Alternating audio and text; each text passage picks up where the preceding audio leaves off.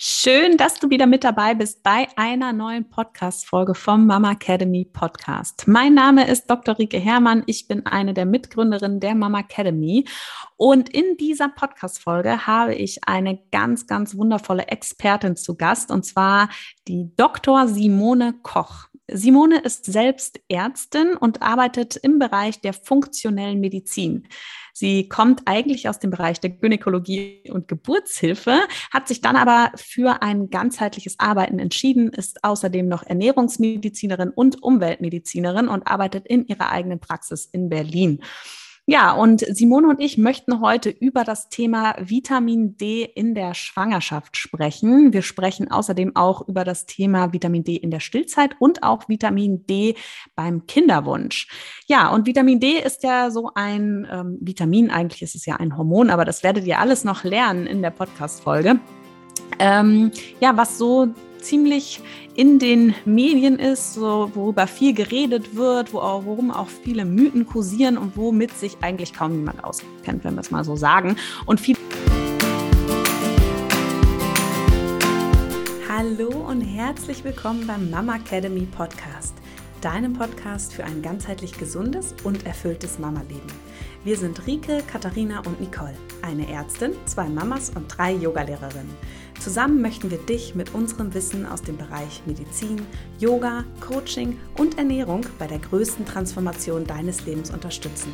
Als Mamas und Frauen ist es unser Herzensprojekt, dich in deine volle Kraft zu bringen. Schön, Simone, ich freue mich riesig, dass du heute mit dabei bist und ähm, vielleicht magst du dich unseren Followern noch mal kurz vorstellen. Ja, gerne. Ähm, ja, also ich bin Simone, ich bin ähm, Ärztin aus Berlin, ähm, ich bin im Job, ersten Job quasi auch äh, Gynäkologin und Geburtshelferin, ähm, mache aber schon relativ lange was anderes, nämlich seit ähm, 2014 ähm, mache ich funktionelle Medizin. Funktionelle Medizin bedeutet, man guckt, ähm, wo liegt die Wurzel, wo liegt das Problem hinter Erkrankungen und versucht halt dann das zu behandeln, statt äh, die Symptome zu behandeln. Also immer so simples Beispiel ist, wenn jemand Kopfschmerzen hat, dann kann ich dem halt eine Kopfschmerztablette geben. Aber das, was ich tun würde, wäre halt zu versuchen herauszufinden, warum hat er Kopfschmerzen.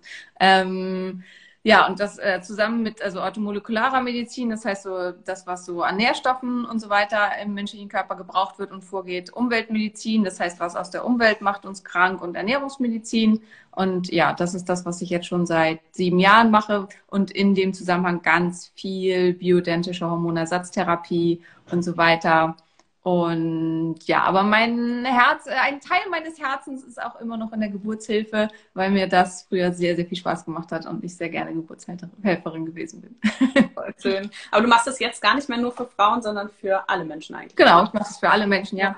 Also ich habe natürlich, also ich betreue trotzdem auch viel im Rahmen der Hormonbehandlung, die ich mache und der ähm, Schilddrüsenbehandlung, der umweltmedizinischen Behandlung und so weiter, betreue ich natürlich schon auch recht viel Schwangere ähm, und insgesamt, also da ja Autoimmunerkrankungen bei Frauen im, zu Männern im Verhältnis 10 zu 1 auftritt, habe ich halt auch viel mehr weibliche Patienten. Mhm. ähm, aber ich habe auch ein paar Männer. ja, aber es ist, glaube ich, auch so das Interesse allgemeine an funktioneller Medizin liegt wahrscheinlich auch mehr auf der weiblichen Seite. Ähm, das weiß ich gar nicht. Oder?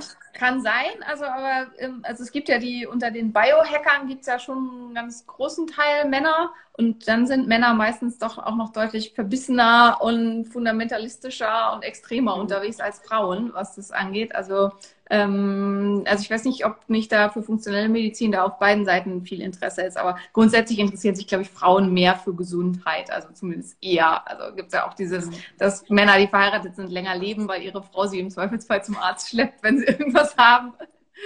Ähm. Super cool auf jeden Fall. Ist ja auch so ein bisschen mein äh, Thema. Ich arbeite zwar in der gynäkologischen Praxis, aber habe ja auch die Ernährungsmediziner Weiterbildung und ähm, die Yogalehrerausbildung kommt so ein bisschen von der Seite, mache Akupunktur und TCM, wo es ja auch immer so da darum geht, eigentlich nicht, ähm, wie mein Ausbilder immer sagt, den Maulwurf platt zu machen, sondern den Maulwurf zu finden. Ähm, geht so ein bisschen in diese ähnliche Richtung. Und deswegen finde ich es auch total schön, dass wir heute zusammengefunden haben und ja, das Thema soll ja sein Vitamin D in der Schwangerschaft. Und das ist ja, also Vitamin D ist ja irgendwie schon seit Jahren irgendwie in aller Munde und jeder hat irgendwie eine andere Meinung. Wie stehst du denn zum Thema Vitamin D? Glaubst du, das sollte jeder ähm, supplementieren? Mm, also ich finde, es kommt halt, also wer es schafft, wirklich den ganzen Sommer über tatsächlich sich vor allen Dingen um die Mittagszeit rum auch der Sonne auszusetzen, nicht Lichtschutzfaktor 50 benutzt, ähm, ja auch relativ viel der Sonne exponiert, ein heller Hauttyp ist, nicht stark übergewichtig ist, also im Prinzip keine ähm, Risikofaktoren für einen Vitamin D-Mangel hat, der kommt, glaube ich, auch gut ohne aus. Also es gibt ja Studien dazu, dass ein hoher Vitamin D-Spiegel die Fähigkeit der zur, zur Thermogenese einschränkt. Das heißt dazu bei Kälte halt dann Wärme selber zu produzieren, was dafür spricht, dass wir einfach genetisch daran adaptiert sind, im Winter niedrigen Vitamin D-Spiegel zu haben. Und das ist halt mit so ein bisschen auch äh, unser ähm, genetischen Voraussetzungen entspricht. Und sowas finde ich halt immer spannend. Und ich glaube, das ist halt normal für uns ins, im Winter einen niedrigeren Spiegel zu haben als im ja. Sommer aber es ist nicht normal für uns im Winter einen zu niedrigen Spiegel zu haben, also unter einem gewissen Grad zu fallen. Und da ist halt eben das Problem, dass wir nicht mehr so leben, wie das natürlich für uns vorgesehen ist. Und dass es einfach viele, viele Menschen gibt, die auch den ganzen Sommer überhaupt nicht in die Sonne gehen und äh, die halt auch Angst vor Sonne haben und glauben, das sei ungesund, mit der Haut in die Sonne zu gehen, ständig extrem hohe Lichtschutzfaktoren benutzen, mit dem ganzen Körper bedeckt sind und so weiter oder halt eben einfach auch in Breitengraden leben, also wie jetzt bei uns in Deutschland mit einer sehr dunklen Hautfarbe und dementsprechend in unseren Breitengraden für ihre Hautfarbe einfach nicht genügend ähm, äh, abbekommen am Vitamin D. Ich bin aber ein ganz großer Freund insgesamt von Messen statt Raten. Also mhm. ähm, ich würde für die wenigsten Stoffe empfehlen, komplett immer blind zu supplementieren, wo ich bei ich denke, so ein bisschen Vitamin D zum Winter hin ähm, wird auf jeden Fall ziemlich sicher nicht schaden. Ähm, aber also ich bin halt ein ganz großer Freund davon, das nachzumessen, weil hier wird schon gleich wieder gefragt, wie viel soll man denn nehmen? Und das ist halt, also auch ich habe das halt natürlich vorbereitet, unser Live heute auch noch mal in Bezug auf Schwangerschaft und Stillzeit und so. Und man muss halt sagen, dass das halt auch der Konsens ist. Es geht um individualisierte Supplementierung. Das heißt, man muss halt ganz genau gucken, erstmal, was ist das für ein Mensch? Also was steht da alles noch mit hinter? Weil es gibt halt auch diverse Störungen im Stoffwechsel, im Vitamin D-Stoffwechsel, die dazu führen können, dass man Vitamin D entweder dass es nicht gut am Rezeptor wirkt oder dass es halt nicht gut in die aktive Form umgesetzt wird oder dass es gar nicht erst gut aufgenommen wird. Und dann braucht man halt viel, viel mehr wieder als Vitamin D als jemand anders das ähm, eventuell brauchen könnte. Und es gibt eben diese ganzen Risikofaktoren, die ich eben schon genannt habe. Und es ist Vitamin D ist in hohem Maße abhängig vom Gewicht der Person, die es nimmt. Das heißt, wenn ich eine 50 Kilo schwere Frau habe, habe ich eine ganz andere Empfehlung für Vitamin D in der Dosierung, als wenn ich eine 150 Kilo schwere Frau mhm. habe. Und deswegen wäre halt zu sagen, nimmt alle 1000 Einheiten am Tag oder 2000 oder so, wäre im Prinzip hochgradig unprofessionell. Und ähm, deswegen, äh, ja, sage ich so halt, was halt meistens nicht. Wobei ich halt auch sagen würde, also gerade so im Winter mit 1000 bis vielleicht 2000 Einheiten liegt man wahrscheinlich relativ gut ähm, und richtig. Aber mir wäre es trotzdem lieber, die Leute würden das nachmessen, bevor sie überhaupt irgendwas nehmen. Ja, es ist ja auch oft so, ähm, dass viele natürlich dann einmal ist es keine Kassenleistung, ne? das hemmt ja dann auch schon viele Leute, irgendwie sich das äh, kontrollieren zu lassen. Und ähm, ja, es ist ja auch immer schwierig, dann quasi immer auch die Frage, die dann aufkommt, muss ich es bei jeder kontrollieren? Muss es bei jeder Schwangeren wirklich nachprüfen oder würdest du dann wirklich auch immer individuell fragen, ja, wie war es denn in Ihrem Sommer, im letzten Sommer? Wie haben Sie sich verhalten? Cremen Sie sich immer ein? Gehen Sie viel in die Sonne? Oder würdest du prinzipiell sagen, das lohnt sich bei jeder Schwangeren äh, bei der Erstuntersuchung mal nach Vitamin D zu gucken, gerade jetzt in den Wintermonaten? Also tatsächlich würde ich sagen, bei Schwangeren würde ich, also nachdem ich habe jetzt nochmal, ich habe halt wie gesagt nochmal recherchiert, ich habe Studien rausgesucht, also ich habe neue Meta-Analysen auch von diesem Jahr rausgesucht und habe halt nochmal geguckt, wie ist denn so der aktuelle Stand, weil ähm, dass ich mich das letzte Mal mit Vitamin Vitamin D in der Schwangerschaft intensiv beschäftigt habe, war halt schon so ein, zwei Jahre her und ich wollte halt mhm. halt so, wie es so ganz aktuell da stand. Und man muss halt sagen, also es gibt zum Beispiel eine Studie aus Dänemark, ähm, was jetzt ja nicht so viel nordischer ist als wir jetzt, ähm, wo sie festgestellt haben, dass selbst unter einer Supplementierung mit den empfohlenen Supplementierungen für Schwangeren, was in Dänemark 900 Einheiten pro Tag sind, immer noch 42 Prozent einen erheblichen Mangel hatten. Also einen Mangel, der ähm, trotz der Supplementierung, das heißt, also erstens muss man sagen, in unseren Breitengraden für Schwangere ist es wahrscheinlich anzuraten, dass tatsächlich jeder Vitamin D nehmen sollte. Völlig egal, ähm, ob gemessen oder nicht. Und zweitens würde ich tatsächlich bei jeder Schwangeren Vitamin D messen, weil in dem Zuge habe ich halt auch nachgeguckt, was hat das denn für Auswirkungen, wenn man die Vitamin D-Mangel hat in der Schwangerschaft. Und da gibt es eine Meta-Analyse von diesem Jahr, also von 2022, die jetzt erst im Januar kam, wo sie halt ein, eine sehr deutliche Korrelation von diversen Schwangerschaftskomplikationen, das vom Gestationsdiabetes, von Präeklampsien und sogar halt vom Kaiserschnitt als Geburtskomplikation nachweisen konnten im Zusammenhang mit Vitamin D-Mangel. Und ähm, also können wir ja gleich noch drauf sprechen, woher kommt das, wie steht das im Zusammenhang und warum ist es sehr wahrscheinlich, dass es tatsächlich auch ein ursächlicher Zusammenhang ist. Ja. Und ähm, das fand ich ziemlich beeindruckend. Und ähm, also ich habe schon immer viel mit äh, in der Schwangerschaft Vitamin D supplementiert, ähm, aber fand es halt da nochmal extra, dass ich gedacht habe, ja, okay, hm, scheint wirklich wichtig zu sein. Achso, und ähm, ja, in dem Zusammenhang halt auch, also SGA-Kinder, also Kinder, die bei Geburt deutlich zu klein waren, ähm, konnte man halt auch sehr deutlich mit dem Vitamin D-Mangel in Zusammenhang bringen. Ja, das ist, ich habe mich ja auch ein bisschen eingelesen gehabt. Ich hatte es vor einem Jahr, hatte ich darüber schon mal was geschrieben und das waren auch so die Sachen, die ich ähm, damals schon gelesen habe. Also es waren jetzt keine ganz neuen Studien, aber es ist schon erschreckend. Ähm, auf der anderen Seite stand dann aber auch, dass es einen bestimmten Rahmen gibt, in dem sich das Vitamin D auch aufhalten soll. Das soll jetzt eben auch nicht blind zu viel geben, weil das dann eben auch nochmal Auswirkungen haben kann, nicht unbedingt direkt auf die Schwangerschaft, aber auf die Entwicklung des Kindes. Hast du da auch noch was zugefunden? Genau, ja. Also wenn man das, also das ist halt, also es gibt ja eine Studie, gibt es halt dazu, dass eventuell die neurologische Entwicklung verzögert sein kann später, wobei das bezog sich halt auf ganz spezielle Sprachentwicklungen so ab zwei Jahren, also wo das sehr lange untersucht wurde, aber wo die daraus geschlossen haben, eventuell, wenn das halt zu hoch dosiert hat, wird, kann es darauf Einfluss haben es hat halt auf jeden Fall Einfluss auf, aufs Immunsystem, also eine gute und ähm, ähm, ja, bedarfsgerechte Supplementierung mit Vitamin D oder Versorgung mit Vitamin D, muss man ja auch sagen, man muss ja nicht supplementieren, man kann ja auch versuchen, das ja. Licht zu generieren. Ähm, es scheint halt positiv zu wirken auf Asthma und Atopie, also es hat modulatorische Wirkung aufs Immunsystem des Kindes.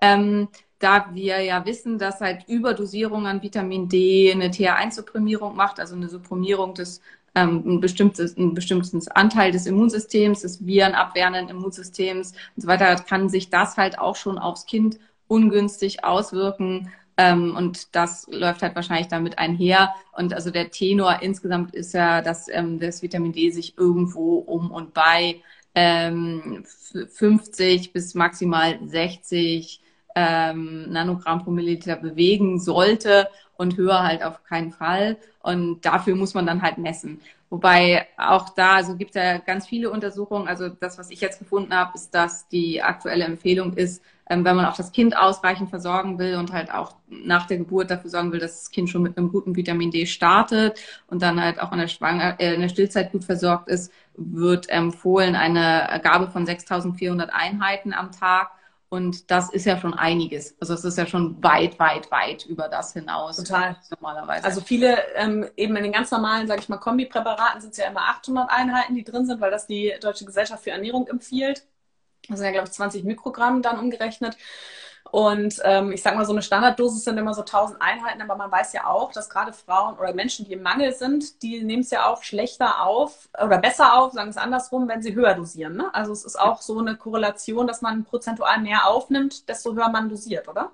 Auf jeden Fall, genau. Und es gibt halt, ähm, also es gibt ja auch noch die Vitamin D-Rezeptorstörung, das muss man halt auch sagen, wer halt einen Mangel hat, hat halt eine ziemlich hohe Wahrscheinlichkeit, dass bei ihm im Vitamin D-Metabolismus an irgendeiner Stelle auch was nicht stimmt. Also es gibt halt bestimmte Zytochrom P, äh, ähm, Zytochrom P450-Oxidasen, die halt hier mit einer Rolle spielen, die da gestört sein können. Und es gibt halt Störungen, Störungen in der Vitamin D-Aufnahme, also in der direkten Vitamin D-Aufnahme, die halt auch gestört sein können. Und ähm, das ja macht dann halt wahrscheinlich, dass man entsprechend höhere Dosen auch braucht, damit das funktioniert. Und in dem Zusammenhang fand ich es halt auch spannend, dass auch bei eigentlich guter Supplementierung und bei ähm, auch guter Aussetzung der Sonne Ähm, also man hat halt eine, also was auch eine Studie gefunden habe, die war auch schon von diesem Jahr, also auch ganz neu, wo sie halt dann im ähm, Nabelschnurblut untersucht haben, haben die Kinder denn Mangel? Und ähm, haben da geguckt, dass also es waren Mütter, die halt äh, kein Vitamin D genommen hatten. Und ähm, da hat man festgestellt, die hatten also in dieser Studie, das waren irgendwie äh, 140 Frauen und die hatten ausnahmslos, und hatten die Babys einen Vitamin D-Mangel bei Geburt. Alle, ausnahmslos. Also sie hatten kein einziges Neugeboren, kein Vitamin D-Mangel hat. Wo ich halt sagen würde, okay, vielleicht sind wir da immer noch zu vorsichtig mit dem Vitamin. Mhm. Oder beziehungsweise vielleicht sollte man da halt einfach mehr hinterher sein, weil ich finde halt, also gerade so, ich weiß nicht, äh, das für dich bestimmt auch, also ich finde halt gerade diesen Zusammenhang zwischen Plazentation, also das ist Einwachsen der Plazenta und damit die Versorgung des Kindes und ähm, aber auch das Risiko eben für die Mutter Schwierigkeiten wie eine Präeklampsie oder irgendwas zu entwickeln. Und aber also mit Plazentation hängt dann ja auch zusammen, hat das Kind im weiteren Leben ein erhöhtes Risiko für Übergewicht und für bestimmte metabolische Störungen, die sich ein Leben lang zeigen soll, äh, können, ähm, dass das mit Vitamin D zusammenhängt, also dass Vitamin D eine ganz große Rolle in der Plazentation spielt, ähm, fand ich halt super spannend, weil mein letzter Stand in der Gün war halt noch, wir haben keine Ahnung, woher Präeklampsien kommen, immer noch nicht und wissen halt nicht, ja. was die Plazentation so anschränkt. Wenn ich könnte auch sagen, wenn ich jetzt ein Lehrbuch raushole von der, von der Gün, ein ganz normales, klassisches Lehrbuch, was jetzt dieses Jahr erschienen ist, steht sicherlich immer noch drin. Genau, das würde ich auch so sehen. Und ähm, da halt, also dass man sich halt inzwischen ziemlich sicher ist, dass Vitamin D hier einer der großen Faktoren ist, die eine ganz, ganz große Rolle spielen, finde ich halt super spannend und ist halt ein weiterer Punkt, wo man halt sagen muss, okay, Vitamin D super wichtig, dass das halt äh, drauf geachtet wird und dass man das ähm, ja entweder supplementiert oder was halt auch eine nicht überdosieren. Also da hat unser Körper halt Regel, Regelkreise, dass eine Überdosierung nicht möglich ist, dass man eben versuchen kann, das über ähm, ja, UV-Licht zu erreichen. Also mhm. ähm, Wobei ich da auch, also man muss halt, es gibt ja gerade, also unter den Biohackern gibt es gerade so einen Trend, sich halt äh, UV-Lampen irgendwo überall hinzuhängen oder sich so eine Höhensonne selber zu basteln und so. Man muss halt wirklich auch da vorsichtig sein. Man kann sich darunter verbrennen, das ist nicht empfehlenswert. Halt, äh, Sonnenbrand ist immer schlecht. Und ähm, also auch hier würde ich halt sagen, moderat. Ja, vor allem muss man ja auch mal in der Schwangerschaft ähm, auch vorsichtig sein, jetzt auch allgemein wegen der Sonne, weil viele neigen ja dann auch dazu zu Pigmentflecken. Ja. Ne? Also ja. dann ähm, gerade in der Schwangerschaft, wenn sie dann ohne Sonnencreme in die Sonne gehen, dass man da Hautveränderungen mehr hat in der Schwangerschaft. Da sind ja dann auch viele extrem vorsichtig. Ich sehe auch immer nicht, wo die Schwierigkeit ist, jetzt wirklich mal Tropfen oder Tabletten zu nehmen. Ja, viele sagen mir, es ist nicht natürlich, aber wir eben unsere Gesellschaft verändert sich. Wir verändern uns, wie du anfangs schon gesagt hast. Wir sind halt nicht mehr die Urmenschen, ähm, die viel draußen an der ähm, frischen Luft äh, leben oder auch arbeiten. Ja, wir ziehen unseren Kindern schon direkt UV-Kleidung an. Das ist ja auch äh, auf einer anderen Seite, ähm, äh, ja, ist ja auch irgendwo richtig. Ja, wir wollen sie auch vor Sonnenbränden schützen, hat ja alles seinen Vorteil, aber dann muss man eben ähm, Dinge dann auch ähm, gegebenenfalls supplementieren. Ja, vielleicht passt sich der Mensch irgendwann an, aber ich denke, das dauert auf jeden Fall noch ein paar tausend Jahre. Und deswegen sehe ich da auch kein Problem. Und ja. ähm, genau, also wie würdest du denn jetzt, sag ich mal, standardmäßig vorgehen für alle, die jetzt ähm, zuschauen und schwanger sind? Also würd, ich würde auch dazu raten, Vitamin D zu kontrollieren, ne? beim nächsten Termin ja. wahrscheinlich, und dann mal zu gucken, wenn man ähm, Mangel ist, ähm, zu supplementieren. Und du hast jetzt vorhin gesagt, 6400 Einheiten waren das? Genau, ja, ja. Weil so, was ich gelesen habe, war, dass man davon ausgeht, dass bis dass 4000 Einheiten auf jeden Fall als sicher gelten. Da stand ja. aber auch, dass das nicht das Maximum ist. Aber was hast du da noch was ähm, neuere ja. Daten dazu? Genau, also die, die Varianz quasi in den Studien, wo die mitgearbeitet haben und was so empfohlen ist, variiert halt zwischen 2000 und 8000 Einheiten in dem Dreh. Und das war jetzt das, was ich gefunden habe, wo da halt man also im Rahmen dieser Meta-Analyse das auseinandergedröselt hat und halt geguckt hat, was scheint am meisten Sinn zu machen. Also dem festgestellt, ähm, eine Einnahme von 1000 Einheiten bei der Mutter erhöht den Vitamin D-Spiegel beim Feten, beziehungsweise dann halt auch in der Stillzeit beim Neugeborenen um 2,7 Nanogramm pro Milliliter. Und dann ist halt eben auch natürlich immer die Frage, wo ist die Ausgangslage. Aber das bedeutet halt, man muss halt schon einiges nehmen, um beim Kind dann wirklich was zu erreichen und mhm. hochzubringen. Und das ist ja letztlich einer der Gründe, warum wir das machen.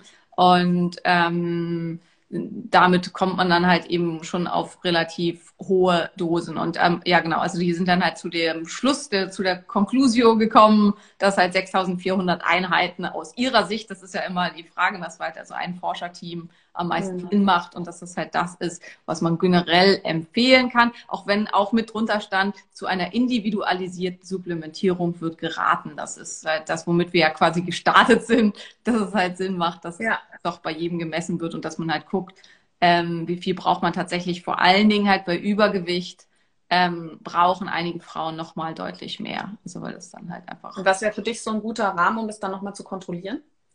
Meinst du wie oft oder? Ja, also genau, wenn ich jetzt sage, äh, ich habe eine, eine, Frau, die ist in Mangel und die fängt jetzt an damit, wann sollte man oder sollte sie sich dann nochmal zum also, Arzt begeben? Um ich glaube, ich würde halt einmal im Trimester kontrollieren und man muss ja auch sagen, beim Vitamin D gibt es ja inzwischen echt gute Bloodspot-Tests, die man machen kann, also wo man halt gar nicht auf den Arzt angewiesen ist, wo man halt einfach mhm. nur einen Tropfen aus der Fingerbeere braucht oder so, um das bestimmen zu lassen, die halt auch ähm, validiert sind und die da halt auch okay sind. Und ich finde halt, also wie die Bestimmung von Vitamin D, also zumindest, zumindest von 25 OH, D3 kostet 17,83 Euro. Also wenn man bedenkt, gerade Schwangerschaft und Stillzeit, was man da alles für Blödsinn kauft, von dem man glaubt, dass man das unbedingt haben muss, dann kann man halt das einmal im Trimester, glaube ich, ziemlich sicher ausgeben, dass man halt ja. äh, weiß, wo stehe ich und was brauche ich und so weiter. Ja.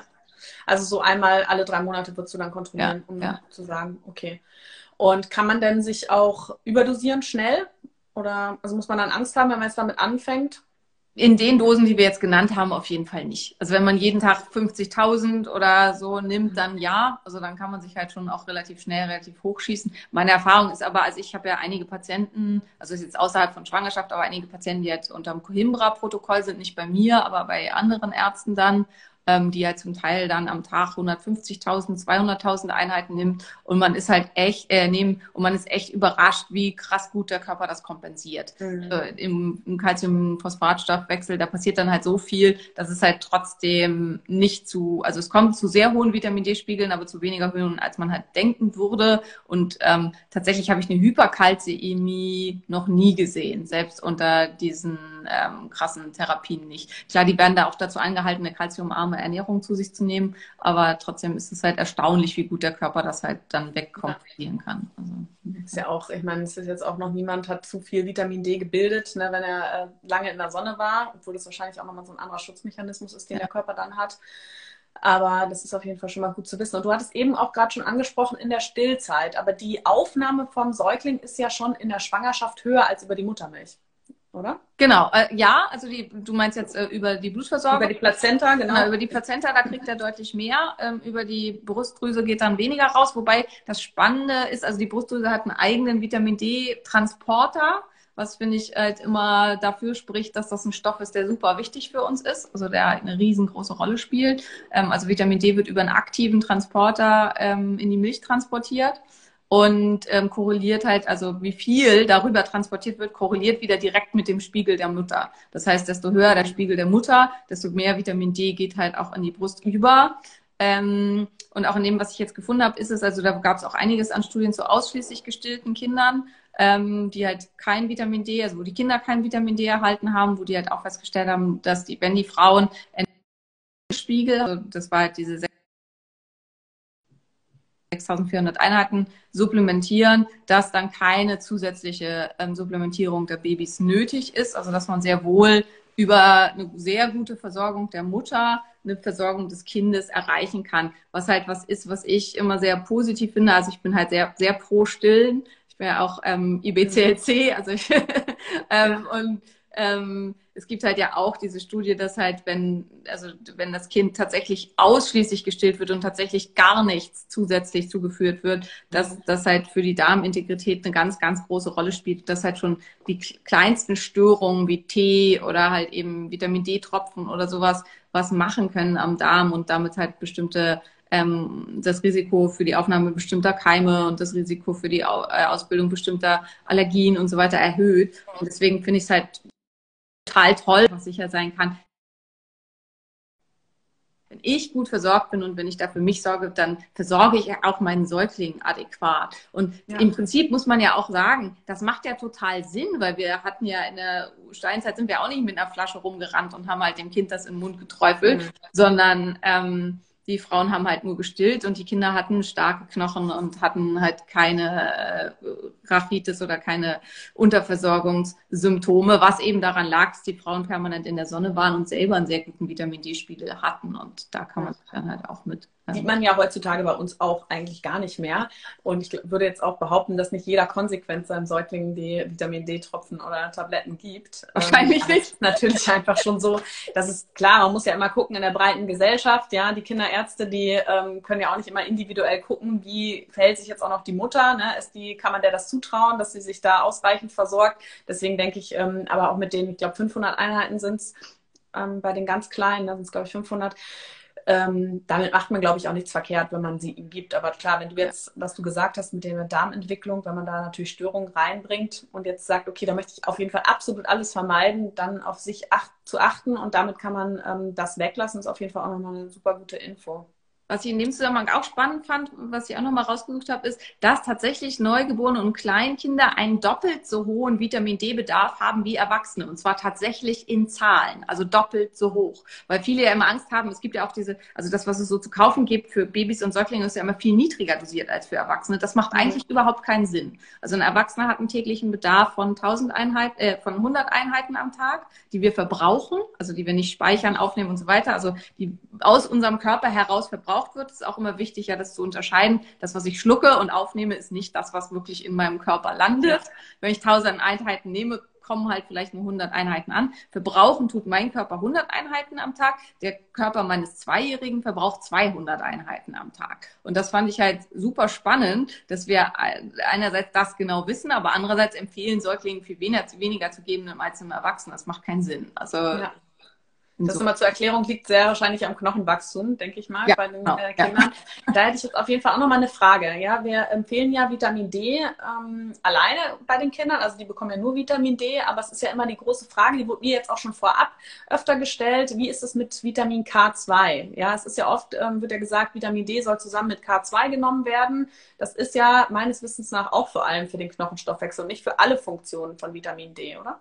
Genau. Also das ist für alle Funktionen, äh, ist nicht für alle Funktionen entscheidend. Das geht um den Knochenstoffwechsel und ist halt die Idee, dass ansonsten es zur Calcium, also eher zur Calciumfreisetzung kommen kann, ähm, anstatt zur vernünftigen Einbildung im äh, Calciumphosphatstoffwechsel beim Vitamin D. Man muss aber dazu sagen, diese Idee und diese ganzen Studien kommen von Ratten. Ratten können K1 nicht in K2 überführen. Der Mensch sehr wohl. Wir können K1 in K2 überführen. Und dementsprechend, also ich, das sind halt immer so Sachen, als das kam, war das nachdem bei der Firma Miebe ähm, das Patent auf Vitamin D abgelaufen ist und die ersten anderen Firmen auf den Markt gedrängt haben mit Vitamin D. Und die haben dann halt plötzlich als Alleinstellungsmerkmal da K2 mit reingemischt und haben dann halt Riesenschrei veranstaltet, 100.000 Blogartikel und so weiter. Man muss Vitamin D plus K2 nehmen. Wissenschaftlich für den Menschen ist das nicht haltbar. Also weil wir, wir sind ja keine Ratten. Wir können halt wunderbar, also wenn wir ausreichend Gemüse essen, grünes Blattgemüse und so weiter und sehr viel K1 zu uns nehmen,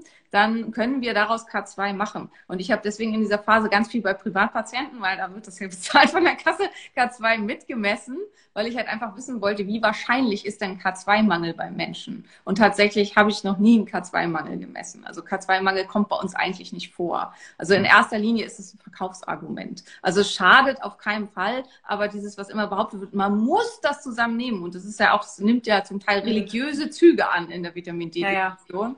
Ja, ja. ähm, das ist einfach Quatsch.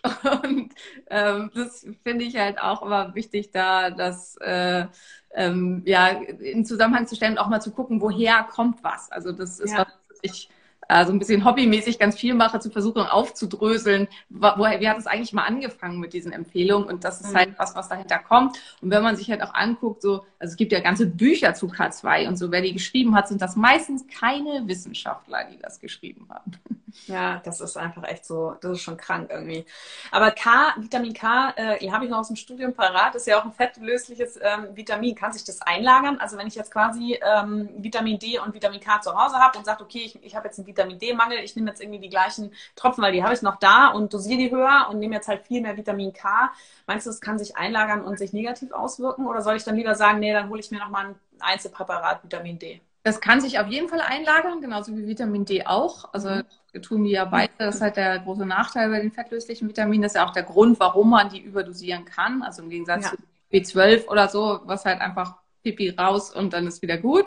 Ähm, und ähm, aber ich denke, also wahrscheinlich wird es halt keine Summen erreichen, wo es dann schädlich wird. Aber das ist halt was, wo halt ganz, ganz selten nachgeguckt wird. Deswegen will ich mich da jetzt auch nicht aus dem Fenster lehnen und sagen so oder so. Also. Ja, ich, die Frage habe ich tatsächlich nämlich auch bekommen bei uns in der ähm, in unserer Online-Kurs-Community und ich habe einfach auch aus, so von meinem Gefühl her gesagt, nee, dann, dann hol dir mal lieber noch ein Vitamin D-Präparat, weil ich weiß nicht, ab welchem ähm, Grad das irgendwie ja, zu viel genau. einlagert oder so. Also ich würde da auch dann eher sagen, okay, das ähm, dann lieber, wenn man Vitamin D hochdosiert, einzeln nehmen. Also ich arbeite persönlich halt deswegen auch allem, um halt halt diese Sachen zu verhindern. Und man muss auch sagen, insgesamt dieses wenn, dann, das, so funktioniert der Mensch nicht. Und das ist vor allen Dingen was, was ganz viel benutzt wird, um, ich sag mal, viel Lärm zu machen. Also dieses, wenn Kupfer, dann Zink oder wenn Zink, dann Kupfer oder wenn, oder wenn Calcium, dann Phosphat und so. Ja, das sind ähm, Antagonisten im Stoffwechsel. Das heißt aber nicht, dass die sich immer gegenseitig auf jeden Fall behindern und zusammengenommen werden müssen und so weiter. Unser Körper ist unglaublich komplex, was diese ganzen Sachen angeht. Und diese, die ähm, Stoffwechselprozesse, was wie wo reinkommt und raus und so weiter, ist viel, viel komplexer als Tic-Tac. Also viele stellen sich das halt vor wie so ein, weiß nicht, Pendel. Ja. Was, so, ja. so, funktionieren wir nicht. Und, ähm, was ja aber auch gut ist. Ne? Ja, meine, total. Also, also wenn du jetzt auch sagst, es ist halt auch nicht dramatisch, wenn du mal ein bisschen mehr von dem einen nimmst, der ist schon, der kann schon viel kompensieren, was du auch mal, äh, was du auch zu Vitamin D gesagt hast. Ja, man kann da schon ganz schön viel ab. Auf der anderen Seite muss man auch sagen, zum Beispiel, ich lebe ja fast komplett äh, vegan und ich äh, kriege mein Vitamin B12 mit äh, Tropfen und mit Tabletten nicht hoch. Ich habe das jetzt nochmal kontrolliert und ich bin nochmal weiter gesunken und jetzt ähm, lasse ich es mir spritzen, weil ich es nicht anders hochkriege. Das ist auch so was, wo ich so dachte, ne, man denkt, man nimmt es zu sich, ich nehme es schon hochdosiert, das funktioniert alles, aber ähm, ja, nicht jeder Körper ist gleich und nicht jeder kann das irgendwie auch gut auch gleich verwerten. Ne? Also vielleicht hast du halt auch eine Typ 24 Jahre Einstörung oder irgendwie sowas, also äh, irgendwie mhm. halt, dass es bei dir nicht richtig umgewandelt wird oder nicht richtig weitergewandelt wird und ähm, das äh, ja muss man halt auch immer bedenken in den Zusammenhängen. Also es gibt viel Vitamin D-Rezeptorstörungen, also viel genetische Vitamin D-Rezeptorstörungen, die ja da auch eine ganz, ganz große Rolle spielen und Aufnahmestörungen und so weiter. Also ich sehe das auch ganz viel Leute, die halt Massen nehmen und wo sich überhaupt nichts tut und wo man dann weiter gucken kann. Ja, super cool.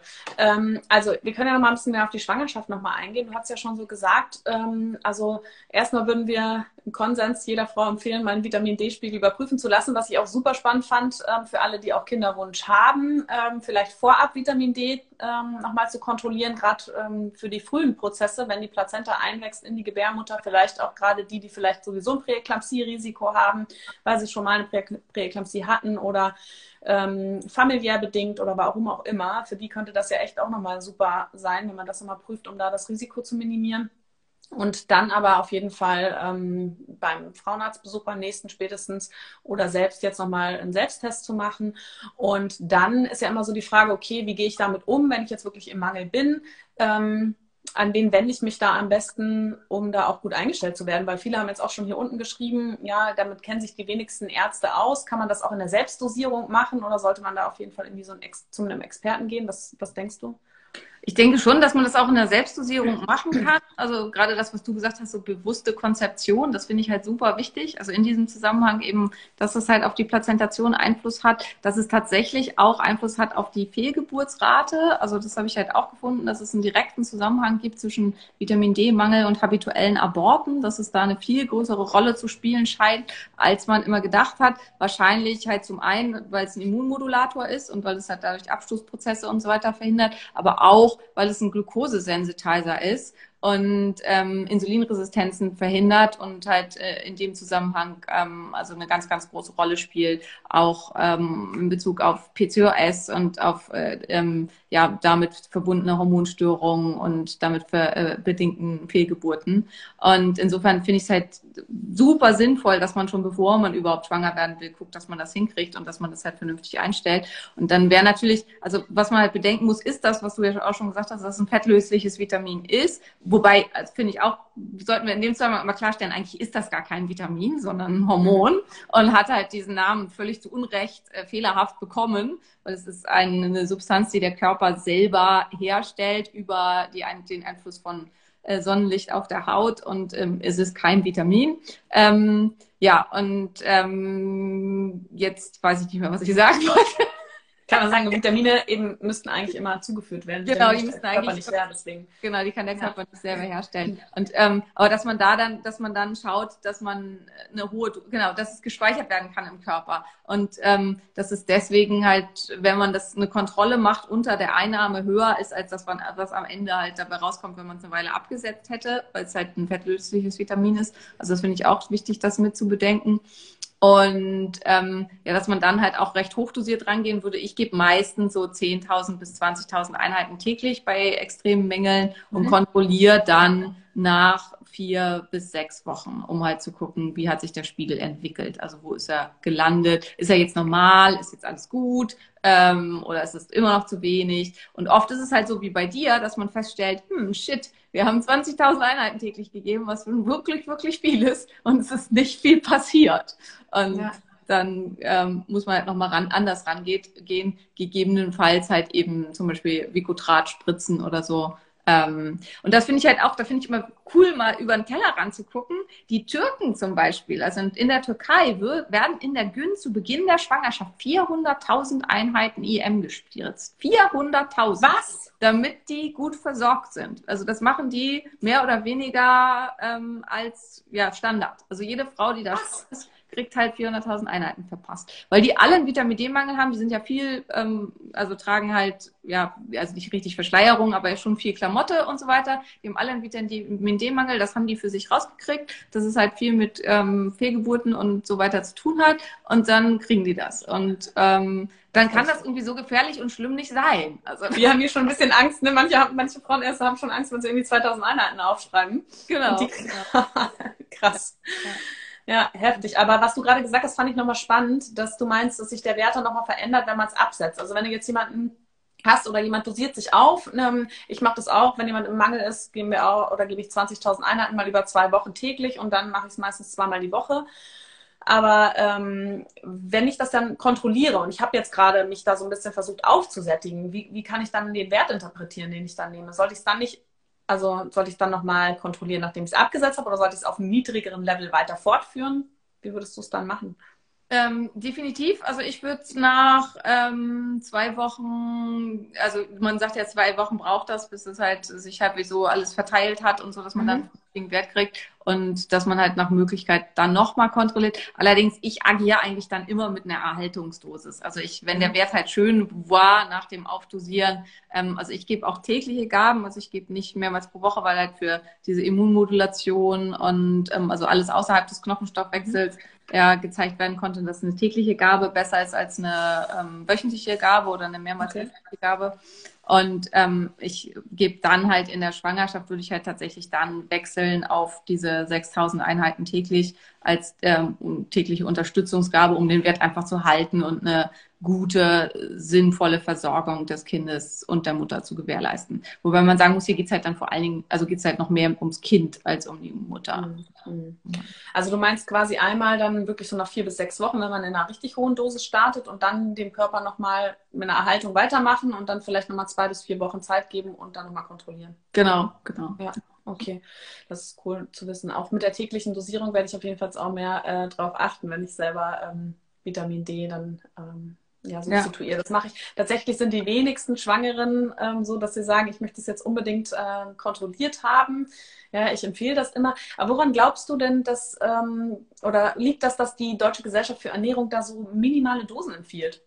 Keine Ahnung, ehrlich gesagt. Also ist mir gerade in Bezug auf Schwangerschaft vielleicht einfach mangelndes Interesse. Also so an der aktuellen Datenlage. Also ich glaube, ich bin halt überhaupt kein Verschwörungstyp oder so und ich glaube halt auch nicht, dass es irgendwie ein Geheimtipp oder ist oder dass uns irgendwas, dass wir krank werden sollen oder irgendwie sowas. Ich glaube, es ist halt in erster Linie mangelndes Interesse und auch vielleicht diese Idee, Vitamin, also es ist ja vielfach dieses, was vorhin schon einmal kam, man hat mir gesagt, ich muss in der Schwangerschaft und Stillzeit nichts nehmen und gute Ernährung reicht. Da muss man einfach sagen, also ich denke, da sind wir uns einig, das ist ähm, heutzutage Quatsch. Ähm, also es gibt ganz viele Sachen, die man auf jeden Fall in der Schwangerschaft und Stillzeit supplementieren sollte. Unter anderem halt eben Vitamin D, aber vor allen Dingen auch Jod und Omega-3-Fettsäuren. 97 Prozent der Bevölkerung haben Omega-3-Mangel. Das ist super entscheidend für ganz viele Sachen. Kann man nicht einfach sagen, gute Ernährung reicht, weil wir nehmen es über unsere Ernährung einfach nicht auf. Punkt. Aber ich glaube, es ist halt viel immer noch so eine Einstellung in dieser Richtung. So Ernährung spielt keine Rolle was halt irgendwie oder, oder Aufnahme von Vitaminen und so spielt keine Rolle. Ist ja nur ein Vitamin. Dass es halt erstens gar kein Vitamin ist, sondern ein Hormon und halt eine ganz, ganz große Rolle spielt das ist irgendwie, glaube ich, noch nicht so richtig angekommen. Also, dass die DGE da sehr, sehr, sehr langsam malt mit ihren Mühlen. Ja, ja. gilt ja. Ja, aber das ist auch, du hast ja die gleiche Weiterbildung gemacht wie ich, die Ernährungsmediziner-Weiterbildung. Ich war da tatsächlich auch so ein bisschen enttäuscht, weil man ja. sich selber mit dem Thema beschäftigt. Ähm, dann ist man da so ein bisschen, also ich war auch so ein bisschen verärgert. Und ähm, wenn ich da Nachfragen gestellt habe, kam dann auch so, weiß nicht, so altbacken Antworten, ja. Ähm, Ein war, Knüppel alter Männer, die auch äh, ja, ja. nicht ändern wollen. Also ich habe das ja. zusammen gemacht damals mit Moritz Tellmann. Ich weiß nicht, ob du den kennst, der ist ja mhm. lange Dr. Bizeps in ja. Men's Health. Und Moritz und ich saßen immer nebeneinander und wir haben, glaube ich, die Dozenten echt in den Wahnsinn getrieben. Ja, ich hatte auch zwei äh, Zahnärzte tatsächlich, die sich ketogen ernährt haben. Und wir haben auch so ein bisschen über das Thema gesprochen und da sind die überhaupt nicht drauf eingegangen. Also es war immer noch dieses ganz klassische 55 Prozent Kohlenhydrate und, äh, und so weiter und so fort. Also ja, darauf würde ich mich auf jeden Fall auch nicht verlassen. Also ähm, ich glaube, man kann da mit den Tipps, die du heute schon gegeben hast, auf jeden Fall ganz, ganz viel machen. Und ähm, ja, was, überhaupt das Thema Ernährung angeht, ja, wenn wir immer ähm, mal überlegen, wirklich, was führen wir unserem Körper zu, ja, was kommt in unserem Körper an, das ist halt das Essen und das Trinken, ja, und da mal so ein bisschen mehr den ähm, Wert drauf zu legen, das kann man auf jeden Fall nur jeder ähm, Frau jetzt hier ans Herz legen, die schwanger ist, ähm, weil es eben einfach auch so viel Auswirkungen hat auf das Kind, auf die kindliche Entwicklung, ja, mögliche Erkrankungen des Kindes, die später haben kann, das wir auch schon anfangs gesagt. Und ähm, ja, da können wir auch noch mal ein bisschen drauf zurückgehen. Du hast schon gesagt, Schwangerschaftskomplikationen, die Rate ist erhöht unter dem Vita Vitamin D-Mangel, du hast gesagt Gestationsdiabetes, also Schwangerschaftsdiabetes, Präeklampsie, ähm, ähm, Small, also SGA, kleines Kind zum Zeitpunkt der Geburt. Ähm, war da noch was? Genau, und ähm, Kaiserschnittrate, also das ist halt auch, mhm. ich vermute halt mal, da wenn halt schlechtere Plazentation, dann von vornherein schlechtere Versorgung, schlechtere Stressresilienz des Kindes, deswegen wahrscheinlich häufiger CTG-Auffälligkeiten unter der Geburt, deswegen mehr Kaiserschnitt. Das wäre jetzt meine Herleitung ja. daraus. Das stand aber in der Studie nicht drin, ob ja. das halt so ist. Aber de, die gleichen Untersuchungen gibt es ja für Sport in der Schwangerschaft, also Sport in der Schwangerschaft und vor allen Dingen auch ähm, tatsächlich auch anstrengender Sport in der Schwangerschaft. Das habe ich eine Zeit lang an der Akademie für äh, ärztliche Weiterbildung unterrichtet, deswegen kenne ich mich da ziemlich gut aus. Ähm, das hat halt ähnliche Auswirkungen auf die Plazentation. Also es verbessert die Plazentation erheblich und führt halt auch zu einer deutlichen Verminderung der ähm, Kaiserschnittrate. Ähm, und da wird halt auch davon ausgegangen, dass es, oder beziehungsweise das wurde halt auch untersucht, dass es halt viel weniger pathologische CTGs unter der Geburt gibt, wenn in der Schwangerschaft ähm, viel auch anstrengender Sport getrieben wurde ähm, weil halt die Plazentation besser ist und die Versorgung des Kindes besser ist. Und das mhm. denke ich jetzt beim Vitamin D dann der gleiche Mechanismus, also der da okay. steht. Und Fehlgeburtsrate Diabetes hast du das gesagt, ja. Genau, Diabetes hatte ich gesagt. Gilt es denn auch für die Entwicklung von Diabetes beim Kind? Wahrscheinlich. Also wenn man, also ist es ja also eine schlechte Plazentation, schlechte Versorgung. Also SGA-Kinder entwickeln ja deutlich häufiger im weiteren Leben ähm, Blutzuckerregulationsstörungen, Insulinresistenzen, Übergewicht und so weiter. Und dementsprechend denke ich, hat es halt dann auch ähm, bessere Auswirkungen, dass das Kind von vornherein einfach mit einer guten Insulinsensitivität und mit einer guten Glukosetoleranz ähm, ins Leben starten kann. Und ähm, ja. Ja. Und ähm, jetzt hatte ich aber auch nochmal gelesen, oder du hast es ja auch nochmal gesagt, dass der Spiegel eben sich im gewissen Rahmen ähm, bewegen sollte, zwischen 50 und 60 ähm, Nanomol, ne? Ja. ja. Ähm, Und dass, wenn es zu hoch dosiert wird, dass es da Studien gäbe, die das Risiko oder die zeigen, dass die Kinder häufiger ADHS entwickeln und allergische Erkrankungen. Ja, ja. Und, und irgendwie eine schlechtere Sprachentwicklung ab zwei Jahren, komplexe Sprachentwicklung ist irgendwie auch gestört gewesen. Wobei man sagen muss, das sind Beobachtungsstudien. Ne? Also da ist halt äh, unklar, ob es wirklich einen echten Zusammenhang gibt. Oder das ist schwierig, glaube ich. Also ich meine, ja. was passiert sonst noch alles in den zwei ja, Jahren? Genau, genau. was passiert sonst? Äh, ja, ja, das denke ich mir auch ganz oft. Ich meine, das ist ja sowieso aber auch bei der Ernährungsmedizin immer so das Schwierige daran, das wirklich darauf zurückzuführen. Ja. Ähm, ja, aber deswegen ist halt auch, äh, ja, messen statt raten. Also deswegen würde ich da halt nicht blind supplementieren und genau, deswegen die Tests, genau. ähm, also finde ich halt in dem Zusammenhang super wichtig. Und was ich halt da wirklich auch wichtig finde, ist das tatsächlich, also das wird ja auch oft als ähm, Argument gebracht dafür, dass man gar kein Vitamin D nehmen sollte, dass Vitamin D in der zu hohen Dosis eine Immunsupprimierung macht. Und das stimmt, das ist korrekt. Also das ist halt das, was man sich beim Coimbra-Protokoll zunutze macht, dass extrem hohe Dosen an Vitamin D mit extrem hohen Spiegeln eine TA1-Supprimierung machen, was sicherlich in der Schwangerschaft ungünstig ist. Aber ähm, deswegen sollte man es da halt meiner Meinung nach nicht hinkommen. Gut, aber das sind Dosen, ähm, was hast du gesagt, wie viel nehmen die 200.000 Einheiten am Tag? Ja, ja, so in 50.000 Einheiten. Ich meine, damit, glaube ich, traut sich kein äh, Arzt jetzt hier mit Schwangeren rumzuhantieren. Ähm, also zumindest nicht als tägliche Dosis. Nee, und äh, deswegen, ich glaube, dafür braucht man wirklich erstmal keine Sorge haben. Ja. Also ich äh, nehme auf jeden Fall von heute Abend mit, dass ich ganz, also dass ich echt nochmal mit jeder Schwangeren mal so ein bisschen das Thema anspreche. Es ist aber auch schwierig, während der regulären Vorsorge solche Themen zu besprechen, ja, weil man ja einfach, wenn man in einer Kassenarztpraxis arbeitet, man hat da so seine zeitlichen Vorgaben, die ich sowieso schon immer sprenge. Und wenn man dann mal so anfängt, da es ist einfach so, wenn man, desto mehr man weiß, desto mehr möchte man ja auch weitergeben. Ja, also es ist ja so, man will ja auch nichts verheimlichen. Und ähm, ja, wenn dann Nachfragen kommen, wenn man das erstmal aufrollen muss, wenn es darum geht, dass man die Dinge vielleicht selber bezahlen muss, ähm, ja. das ist dann schon immer irgendwie schwierig. Deswegen geht ja, ist ja eigentlich immer das Schönste, wenn man so eine breite Aufklärung macht, wie wir es heute Abend machen, dass dann einfach die Frauen von sich aus auch das Interesse haben, daran das zu messen. Aber ähm, ja, gerade auch bei Frauen aus ähm, ja, einem anderen Kulturkreis, wie die, wie du schon gesagt hast, häufig halt sehr ähm, viel ähm, bekleidet sind, auch in den Sommermonaten ja, dass man da auch nochmal vermehrt drauf achtet. Ja. Äh, ja. Die zum Teil ja echt, also ich weiß nicht, wie dir das so geht, aber ich habe da zum Teil halt, also ich war ja auch in Berlin tätig, ne, wo mhm. man da äh, quasi alles hat, dass ich tatsächlich Vitamin D-Spiegel gesehen habe, die so niedrig waren, dass sie nicht nachweisbar waren. Also dass das halt laborgeschrieben kleiner fünf, so, so, wo man dann halt denkt, okay, das ist schon dann echt gravierend. Ne? Also da kann es halt, und wo dann die Mütter schon gravierende Störungen hatten, also Zungenbrennen, Immunstörungen und so weiter, wo man dann denkt, okay, wenn halt klar ist, bei der Mutter sieht es immer noch viel besser aus als beim Kind, was ist dann mit dem Kind? Also ähm, und äh, ja, finde ich halt auch, also es ist halt echt traurig, dass das nicht zur Vorsorge dazugehört in der Schwangerschaft. Man sollte natürlich hoffen, als wenn es jetzt halt größere Meta-Analysen und Umbrella-Studien und so weiter gibt dazu, die halt das zeigen, wie groß einfach die Zusammenhänge hier sind mit Problematiken, dass das irgendwann mal dazugehört. Und ähm, ja, äh, aber wer weiß. Also ja, zumal man auch sagt, gerade was das Thema Präeklampsie angeht, ne, so eine Erkrankung, wo wir immer noch meinen, man weiß nicht, wo es herkommt und dann solche Ergebnisse auch zu ignorieren. Also ich habe auch immer so ein bisschen das Gefühl, das wird dann auch nicht ähm, groß gemacht, wird immer so ein bisschen klein gehalten alles, ähm, weil das ist ja eigentlich schon eine, eine Durchbruchsstudie, so wenn man da solche Erkenntnisse hat und einfach ja. auch zu handeln. Ne? Also ich meine, wir äh, geben Frauen da Aspirin ähm, die ganze Zeit und wenn wir aber die Möglichkeit haben, damit Vitamin D auch noch was zu machen, das ist ja noch mal einfacher. Ja, ja, also ja, ohne, absolut, ja. Und beim Aspirin sind wir uns auch noch nicht sicher, ob das überhaupt was bringt. Also ja, und hat ja auch noch andere äh, Nebenwirkungen. Das ist ja. schon, äh, schon krass. Ja, auf jeden Fall. Ich würde hier mal noch mal so ein bisschen durchscrollen. Hier kamen noch einige Nachfragen. Ähm, ich kann das leider nicht so sortieren, ja, aber ich gehe jetzt mal relativ weit hoch. Hier ähm, Sarah Screen ist eine Option, weil hier welche nach Tests gefragt haben oder Medivere hat halt auch einen Vitamin D-Test. Ich glaube, Kosten sind ungefähr gleich. Ähm, ich glaube, ich habe es noch nicht bei mir auf der Empfehlungsseite, aber ansonsten, also wenn ihr bei Medivere machen wollt, äh, habe ich jetzt irgendwie einen 5%-Code. Sarah Screen habe ich im Augenblick nix.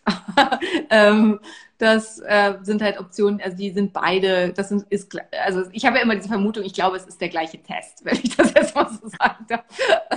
Weil das ist halt auch, äh, muss man sich halt auch immer klar machen, diese ähm, Detergenzien und so werden halt von ein oder zwei Firmen hergestellt. Also zum Beispiel, wenn man jetzt auf Glutensensitivität testet, der Transglutaminase 2-Test wird in Detmold in Deutschland hergestellt für weltweit. Also egal welches Labor das kauft, weil die haben ein Patent drauf, das kommt von da. Und so ähnlich ist es halt wahrscheinlich auch mit diesen ganzen Tests, so dass ich denke, wo ihr den macht, ist wahrscheinlich egal. Also, mhm. Ihr kriegt wahrscheinlich das gleiche Dings. Sehr gut, dass du das sagst. Ich habe hier eine Frage. Lieber täglich kleinere Dosierungen nehmen oder ist es auch okay, einmal in der Woche mehr zu nehmen? Das ist auch nochmal spannend. Du hast es ja vorhin schon mal angesprochen, was genau, also, da gibt es halt ganz gute Untersuchungen zu. Für den Knochenstoffwechsel ist es egal. Also sowohl für bei einem selber als auch beim Kind. Für alles andere, also für die Immunmodulation, weil in einer vernünftigen Dosis macht Vitamin D eine Immunmodulation, die sehr nützlich und hilfreich ist. Und für die ähm, äh, Krebsprophylaxe, für ähm, Herz-Kreislauf-Gesundheit, für antientzündliche ähm, Potenziale, die jetzt von Vitamin D ja auch ganz hoch vorhanden ist, ist die tägliche Gabe deutlich ähm, potenter als die einmal wöchentliche Gabe. Super. Ähm, gut, dann, genau, das hatte jetzt noch jemand beschrieben. Ähm, was passiert denn, wenn man zu viel Vitamin D supplementiert? Kannst du es nochmal kurz zusammenfassen? Ähm, das Gefahr bei der Vitamin D-Überdosierung, also es gibt zwei Punkte. Das eine ist das, was ich jetzt schon mehrmals genannt habe, die Immunsupprimierung, also die äh, Supprimierung des TH1-Systems, die halt ähm, hilfreich sein kann bei ähm, wenn man halt eine Autoimmunerkrankung behandeln will oder so, aber ungünstig ist, wenn man mit einem Virus zu tun hat. Nein, das ist meins. Das brauche ich, das ist das Licht. Entschuldigung, das sind meine Kinder. ähm, und ähm, das zweite, also was passieren kann, ansonsten ist halt die Hyperkalzämie, das ist das, wo eigentlich alle Angst vor haben. Und die Hyperkalzämie macht dann halt extreme Müdigkeit, kann Psychosen verursachen, ähm, kann äh, diverse, also kann extreme Störungen verursachen. Und ähm, das ist das, wo alle Angst vor haben, was halt dann tatsächlich problematisch ist. Also was, was, ähm, was du aber auch noch nie gesehen hast, ne? Äh, Habe ich klinisch noch nie gesehen. Also ich, wir hatten mal ein, wie heißt äh, das hier ähm, Poll-Fall, also problemorientiertes Lernen. Da hatten wir halt so einen Fall irgendwie von einer äh, alten Dame, die irgendwie aus Versehen irgendwie äh, immer das Zehnfache oder so ihrer Dosis genommen hat und die dann eine Hyperkalzämie hatte. Aber das hat halt auch viel damit zu tun, wenn man sich halt auch kalziumreich ernährt. Ich hatte einmal einen Fall, der vielleicht eine Hyperkalzämie war, wo nach dem Spritzen von Vicotrat, also von 100.000 Einheiten, die dann zu Hause irgendwie so einen Liter Müllermilch getrunken hat und dann zumindest Symptome hatte von der Hyperkalzämie. Aber die waren auch einen Tag später dann schon wieder verschwunden und wir haben dann nachgemessen im Vollblut ähm, und da war nicht zu viel Kalzium. Aber die Symptome waren da. Also kurzfristig, das wäre so das Einzige, wo ich das jemals erlebt habe, wo zumindest Symptome in der Richtung aufgetreten ist, muss man vielleicht halt den Leuten dazu sagen, dass sie halt nicht krass kalziumreich essen sollten ja. nach so einer EM-Supplementierung. Ja, genau. Und es geht da eben um so hohe Dosen, die dir in der Regel in der Schwangerschaft auf jeden Fall eigentlich nicht verschrieben werden. Das genau. Jetzt, das finde ich auch nochmal in dieser Kommentar hier. Trotz, dass ich es untersuchen lassen habe, wurde mir nur empfohlen, weiterhin 1000 Einheiten zu nehmen. Aber das wurde mir auch empfohlen, bevor ich schwanger war. Ich gehe jetzt mal davon aus, dass du einen Mangel hattest. Man muss auch wirklich einfach mal sagen, wie du schon sagst, es gibt viele Ärzte, die auch kein Interesse daran haben, die das selber, die da auch nicht auf dem neuesten Stand sind, was ja auch nicht zu verurteilen ist. Man kann auch nicht bei allem auf dem neuesten Stand sein, aber wenn du dich gut informiert hast äh, bei ähm, seriösen Quellen, dann darfst du auch selber ähm, ne, entweder dir nochmal in der Zweitmeinung holen, einen Experten aufsuchen oder ähm, ja, du bist nicht immer nur darauf angewiesen, das zu tun, was deine Ärztin oder dein Arzt sagt, sondern es ist dein eigener Körper. Ähm, ist mir auch nochmal so ganz wichtig zu sagen. Kam hier noch, ich ja. habe gelesen, zwingend Magnesium dazu genommen werden muss. Stimmt das? Was stimmt ist, dass Vitamin D, um seine Wirkung zu entfalten, Magnesium braucht. Das heißt, wenn ich einen Magnesiummangel habe, dann kann ich so viel Vitamin D nehmen, wie ich will. Es wird seine positiven Wirkungen im Körper nicht entfalten können. Das heißt aber auch, wenn ich ausreichend Magnesium habe, muss ich kein Magnesium dazu nehmen. Und da sind wir halt wieder bei Tick-Tack. Also unser Körper ist halt nicht, wir schmeißen was zusammen rein und das wirkt dann zusammen, sondern wenn ich halt was reinschmeiße und das andere, was ich brauche, ist schon da, dann benutzt der das. Der muss das nicht zusammen über den Darm kriegen. Das ist totaler mhm. Quatsch. Aber das wird halt ganz oft in diesen Zusammenhängen so erzählt, dass das so sei. Ähm, was aber tatsächlich auch der Fall ist, ist, dass ein Großteil der Deutschen Magnesiummangel hat. Also dass wir halt, und gerade in der Schwangerschaft haben wir einen hohen Bedarf an Magnesium. Ähm, die meisten Schwangeren nehmen eh Magnesium. Also Magnesium ist so was gefühlt, was halt schon viel genommen wird, auch immer empfohlen wird, weil es ja gegen Krämpfe hilft und da dann halt ähm, vom Vorteil ist. Aber ähm, auf jeden Fall kann Magnesium auf gar keinen Fall schaden. Also Magnesium ist halt was, was man eigentlich nicht überdosieren kann. Eine Magnesiumüberdosierung habe ich tatsächlich noch nie gesehen. Ähm, das liegt daran, weil man einfach Durchfall kriegt, wenn man ja, ich, ich, ich, genau. das auch, ich sage das auch mal meinen Schwangeren, kann ja auch ganz hilfreich sein in der Schwangerschaft. Genau. Wenn man genau. Verstopfung neigt, noch ein bisschen Magnesium zu nehmen. Genau. Ich habe das auch in der Schwangerschaft zu diesem Zwecke benutzt. Also, ähm, und insofern, wenn man Vitamin D nimmt, würde ich halt Magnesium immer mit dazu nehmen. Muss man nicht bestimmen lassen. Also das ist ein, Magnesium ist was, wie, was wie gesagt man eigentlich nicht überdosieren kann. Außer man macht das mit ganz bestimmten Formen, dann kann man sich überdosieren. Ähm, aber das ist so speziell, dass man da eigentlich nicht bewahren muss, weil da muss man schon hart drauf anlegen, damit einem das passiert. Hier ist noch eine Frage, kann man in der Stillzeit einen Vitamin D-Mangel auffüllen und gibt es dafür Höchstdosierungen? Sollte man dem Baby dann dennoch Vitamin D geben? Also klar kann man Mangel auffüllen. Ja, ähm. ja man, also ich denke auch, man kann Mangel auffüllen. Also dadurch, dass die Brustdrüse halt einen Transporter hat, wird die wahrscheinlich nicht wahllos über äh, ähm, geben. Also wenn der dann man halt akut im Blut relativ viel hat, wird die halt ähm, nicht noch zusätzlich da ganz viel mit äh, mit rübergeben, was unnötig wäre. Und wie gesagt, also um das beim Kind den Spiegel um 2,5 äh, Nanogramm pro Milliliter anzuheben, braucht man 1000 Einheiten bei der Mutter. Das heißt, man müsste schon extrem viel nehmen, um beim Kind dann eine Überdosierung zu erreichen. Insofern denke ich, das ist unproblematisch. In der Phase, wo du noch einen extremen Mangel hast, würde ich tatsächlich das Kind dann zusätzlich supplementieren, solange bis du halt wirklich sicher sein kannst, dass du keinen Mangel mehr hast. Mhm. Und wichtig aber da auch nochmal zu sagen, ähm, wenn du natürlich jetzt anfängst, weniger zu stillen oder dann ne, nahezu am Abstillen bist, dann ist das auch nochmal wieder was anderes. Ja, das, äh, ja, das war hier auch so eine Frage. Selber auch einfach. Ja. Ja, war vorhin, ich still nur noch nachts, muss ich dann dem ah, Baby äh, was geben? Würde ich sagen, ja. Also, weil das ist dann mhm. wahrscheinlich halt nicht ausreichend. Also, das, was ich jetzt gesagt hatte mit, es reicht mit Stillen, gilt ja. für ausschließlich gestillte Kinder. Ausschließlich ja. gestillte. Super. Das hast du auch gesagt, aber ich finde, das ist doch immer so was, das geht dann bei, bei einem selber ja dann auch mal unter, wenn man äh, dann so im Prozess des Abstillens ist, dann zu sagen, ah ja, jetzt muss ich ja beim Kind auf einmal ähm, noch mehr dran denken. Ja. Genau. Welches Präparat empfiehlt ihr, von welcher Marke? Ähm, ja, ist auch wieder, ne? Also am Ende ist das alles das Gleiche. das halt, ähm, also was ich immer wichtig finde, ist, was, also du kannst gerne gleich noch sagen, was wie du das siehst, aber ich finde immer wichtig aus deutscher Produktion, einfach weil ich finde, wir müssen das nicht noch über einen großen Teich schiffen und so weiter. Also einfach aus ökologisch nachhaltigen Gründen würde ich immer aus deutscher Produktion kaufen. Aus gleichen Gründen würde ich in der Glasflasche kaufen und halt nicht irgendwie so weiter. Ich, ich supplementiere mit Tropfen. Ich finde Tropfen deutlich besser als Kapseln, weil man sich die Kapselhülle und so weiter spart. Das Trägeröl sollte möglichst keine Allergien verursachen und so weiter. Also deswegen ähm, und sollte halt auch, also ich, ich würde Omega-6-Fettsäuren meiden, meiden. Das heißt, am besten mit einem MCT-Öl als Träger. Also das ist so das häufigste, was da genutzt wird. Aus irgendwelchen verrückten Gründen ist Dekristol auf Erdnussölbasis. Also Erdnüsse so der Stoff, wo es die schlimmsten, die häufigsten, schlimmsten Anaphylaxien gibt, wie ich mich schon immer gefragt habe, wer hat den denn, also wie sind sie denn auf das gekommen? Vielleicht haben die noch äh, antiallergische Medikamente in ihrem Repertoire. Die, ja, wahrscheinlich. Ja. Also deswegen ähm, da halt, äh, also eher keine Kapseln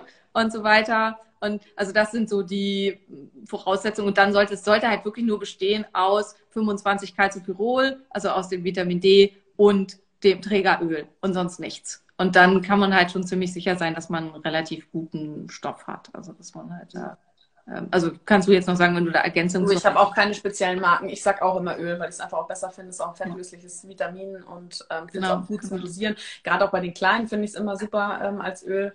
Ähm, von dem her, ja. Ähm, also ich empfehle halt immer Flowgrade, könnt ihr auch bei mir in den Empfehlungen, also wenn ihr bei mir auf die Bio klickt, dann ist da so ein Link, der auf meine Empfehlungsseite führt, dann kommt ihr dahin. Warum? Weil ich den CEO, wie das jetzt heutzutage heißt, kenne, also ist ein sehr guter Freund von mir. Ich weiß, wie die das herstellen, ich weiß, was da drin ist, ich kann damit absolut sicher sein, für mich, das ist safe, das ist super produziert, das ist aus Deutschland, das ist nachhaltig und so weiter. Und das sind halt die Sachen, die mir wichtig sind. Und deswegen empfehle ich das. Ja. Aber es gibt nee, halt auch. auch alles unterschreiben. Also gerade auch, was du sagst, Produktion aus Deutschland und so weiter. Also ich finde auch immer das, was wir uns extern zuführen, ja, das darf auch eine gute Qualität haben. Ähm, und daran müssen wir nicht sparen. Wir können bei anderen Dingen sparen. Ja, genau. Und das ist halt auch wichtig. Wichtig ist halt auch, dass die Dosis, die da drauf stimmt, steht, stimmt. Und auch das ist halt was, was leider, wenn man das aus dem Ausland kauft, oft nicht der Fall ist. Also ähm, es gibt halt, geht halt verschiedene Sachen. Also es gab halt eine Untersuchung an Supplements aus den Niederlanden, die da ja ganz geringe Bestimm äh, also Bestimmungen und Untersuchungen haben, was das angeht, wo zum Teil die Dosierungen von dem, was drauf stand, um 400 Prozent abweichend waren. Und das ist dann halt, dann kann man sich halt schon mal schnell mal mit irgendwas über- oder unterdosieren. Und ja. Deswegen finde ich es halt auch wichtig, Deutschland hat da sehr strenge Bestimmungen, was zum Teil sehr hinderlich ist, aber andererseits halt auch durchaus schützt, dass man halt was, dass das auch da drin ist, was da drauf steht und nicht ja. ähm, irgendwas. Auf jeden Fall. Es kommen hier echt so viele Kommentare. Ähm, ich bin in der Stillzeit. Mir wurde gesagt, ich muss weder Vitamine noch Vitamin D nehmen. Eine ausgewogene Ernährung reicht. Ich glaube, darüber haben wir schon gesprochen. Also es ist auch nicht immer alles Richtig, also ich, ähm, ich bin auch ein großer Fan von Omega-3-Fettsäuren zum Beispiel. Ich glaube auch nicht, dass wir das alle ausreichend nehmen. Folsäure, ja, ähm, auch in der Stillzeit immer noch wichtig, genauso wie in der Schwangerschaft. Also ich finde, da gibt es schon einige Dinge, die wir schwer über die Ernährung aufnehmen können. Jod, ja, wir leben alle in einem Jodmangelgebiet. Auch da ähm, super wichtig. Ich weiß nicht, wie du das auch, wir, wir nehmen sowieso schon alle zu wenig Jod zu uns, eigentlich immer. Und in der Schwangerschaft, also der normale Jodbedarf des Menschen liegt bei 150 Mikrogramm am Tag. Der Bedarf in der Schwangerschaft, äh, in der Stillzeit liegt bei 350 Mikrogramm am Tag. Und dann muss man bedenken, von dem, was man an Jod aufnimmt, werden nur 5 bis 20 Prozent resorbiert. Gehöre ich zu den 5 Prozent, also zu denen, die nur 5 Prozent resorbieren, müsste ich halt entsprechend an Jod ungefähr irgendwas, keine Ahnung, ich bin ganz, ganz schlecht im Kopf rechnen, 1500 Mikrogramm oder irgendwie sowas aufnehmen, um halt an diesen Bedarf von 350 Mikrogramm am Tag ranzukommen. Und ähm, das ist halt äh, super krass viel. Und Jod ist so entscheidend für die Entwicklung des Kindes, also für die mentale Entwicklung, für die Nervenzusammenhänge, für die hormonelle Entwicklung. Und also muss man einfach sagen, dass deswegen steht auch im Mutterpass, und das wissen wir auch, beide steht halt so, da muss man so einen Haken machen, Jodaufklärung. Und das hat ja. seinen Grund, das hat nicht den Grund, dass die Ernährung ausreicht. Das tut sie nämlich nicht. Ja, es kommt ja dann oft immer so dieses, ja, meine Kinder sind auch gesund und mir ist auch nichts passiert. Ja, diese Argumentation. Im Endeffekt, klar, jeder ist aber auch verantwortlich für seinen Körper. Wenn man es weglassen möchte, dann ähm, bitte. Ja, ja ähm, aber man kann natürlich, wie wir es jetzt auch machen, darüber aufklären und wir machen es sicher nicht, weil wir da irgendwie einen Vorteil von haben. Und ähm, wir wissen ja auch, es kann halt auch für Folgeerkrankungen ähm, verantwortlich sein, ja, was wir dann vielleicht nicht in den direkten Zusammenhang bringen ähm, mit dem, was wir jetzt heute machen, ja, oder heute zu uns genommen haben. Deswegen, das sind ja von unserer Seite auch nur Empfehlungen und ähm, ja, das darf man gerne umsetzen, aber ähm, da ist jeder, glaube ich, auch so sein eigener, sein eigener Herr. Okay, jetzt gucke ich nochmal weiter. Hm. Achso, da stand jetzt gerade nochmal was. Ähm, das fand ich auch äh, interessant. Nee, das war das mit der ausreichenden Ernährung. Genau, ich habe in meinem ähm, Supplement von Orthomol Natal, da ist Vitamin D enthalten. Ziemlich sicher sind da die 800 Einheiten enthalten. Ähm, da ist es einfach, ja, vielleicht auch nicht okay. ausreichend. Ja das muss man halt auch sagen, also diese typischen Schwangerschaftspräparate, Fembionta, Orthomol und so weiter, die sind teuer und nicht wirklich gut. Also das ist halt so, was sollt ihr nehmen und so weiter. Ähm, die sind zwar aus deutscher Produktion, aber ähm, da ist halt viel Schrott drin, also viel, was man nicht braucht, also an Zusatzstoffen und Farbstoffen und so weiter und viel drin, was man eigentlich brauchen würde. Also sie sind vielfach in bestimmten Stoffen einfach unterdosiert und sie sind sehr, sehr teuer. Also was ich halt oft, also da lohnt sich mal ein bisschen über die Apotheke hinaus zu gucken, weil da gibt es tatsächlich halt Sachen, die einfach schöner sind und so Sachen. Also Vitamin D ist nie in so einem All-in-One-Supplement ausreichend drin. Das muss man immer zusätzlich. Ist ja auch schwierig. Das ist ja auch ein Supplement, was jeder nehmen darf sozusagen oder sollte, ne? also was dann ja auch Dosierungen hat, die irgendwie für jeden ähm, irgendwie ein bisschen mit erreichen. Und ich finde auch so diese Basisvitamine für mich, ich weiß nicht, kannst mich gerne ergänzen, also für mich ist immer Vitamin D, Folsäure, Jod, Omega-3, gegebenenfalls Eisen bei einem Mangel, sind für mich so diese, ähm, Wert, äh, diese Nährstoffe, die in der Schwangerschaft ganz, ganz wichtig sind. Ja. Wie siehst ja. du das, Peter, noch was? Äh, nee, also, äh, also fehlen vielleicht schon noch ein paar Sachen, aber das sind auf jeden Fall so entscheidende. Aber da finde ich halt auch immer, äh, also da bin ich halt auch ein, insgesamt ein ganz großer Freund von diesem bewusste Konzeption. Also ich würde tatsächlich halt schon immer vor einer Schwangerschaft, aber spätestens halt, wenn die Schwangerschaft schon eingetreten ist, würde ich mir halt mal ähm, äh, eine Analyse davon gönnen. Also eine große Mineralstoffanalyse, vielleicht ein, zwei wichtige Vitamine, wie ein B12 und ähm, vielleicht noch ein B6, also die wichtigsten an dem Eisen, also ein Ferritin, was ja theoretisch mit in der Schwangerschaftsvorsorge gemacht wird, aber auch oft dann nicht, ein Vitamin D, so dass man einfach weiß, okay, bin ich und bin, ist mein Kind ausreichend versorgt? Und ich persönlich bin halt auch der Meinung, das ist vielleicht wichtiger als der Bagaboo oder welcher Kinderwagen aktuell hip und up to date ist. Meine Kinder sind schon ein bisschen älter, wie ihr merkt. Immer noch auf jeden Fall up to date. Zumindest das, was ich hier vor unserer Tür rumfahren sehe. Ja. Ähm, nee, super, sehe ich auch so. Also, aber da sind wir wieder bei dem Thema, dass einfach ähm, Ernährung und auch eben das, was wir uns zuführen, wahnsinnig wichtig ist. Und ich äh, versuche auch immer meinen Patienten nahezulegen ähm, oder zu zeigen, wofür gibt man sonst Geld aus. Ja, ich bin sehr schlecht so daran, meine Untersuchungen zu verkaufen, aber ich verdiene jetzt auch nicht besonders viel äh, daran, wenn ich ein Vitamin D bestimme, einen quasi gar nichts. Also das mache ich ja auch oder macht die Ärztin dann im Endeffekt ja auch nicht, um irgendwie Geld aus der Tasche zu ziehen. Ähm, das sind halt einfach natürlich auch Untersuchungen, die irgendwie bezahlt werden müssen, aber es ist alles nicht, kostet nicht die Welt ähm, und eben deutlich weniger, als wenn man irgendwelche Designer-Mode äh, fürs Baby kauft, was dann vielleicht für drei Wochen getragen wird. Was für drei Wochen getragen wird und wenn man halt für einen guten Vitamin D-Spiegel und für eine gute Plazentation sorgt, dann ja. nützt es dem Kind eventuell ein Leben lang. Super, das ist auf jeden Fall auch ein äh, schönes Schlusswort. Ähm, ich glaube, wir haben heute ganz, ganz viele Fragen geklärt. Ähm, hast du sonst noch irgendwas, was wir heute, was gefehlt hat, was du auf jeden Fall noch loswerden möchtest? Oder? Nee, eigentlich nicht. Hat mir sehr gut gefallen, hat mir viel Spaß gemacht. ja, mir auch. Ähm, hoffentlich nicht das letzte Mal. Hier wurde schon gerade vorgeschlagen, gerne das nächste Mal live zu Nahrungsergänzungsmittel in der Schwangerschaft. Ähm, ich würde mich auf jeden Fall freuen, wenn wir uns ähm, ja, bald wieder treffen und ja, uns ein bisschen äh, austauschen können. Hat mir auch sehr viel gebracht. Sehr schön, lass mal mit einer Kollegin zu tun, ehrlich gesagt.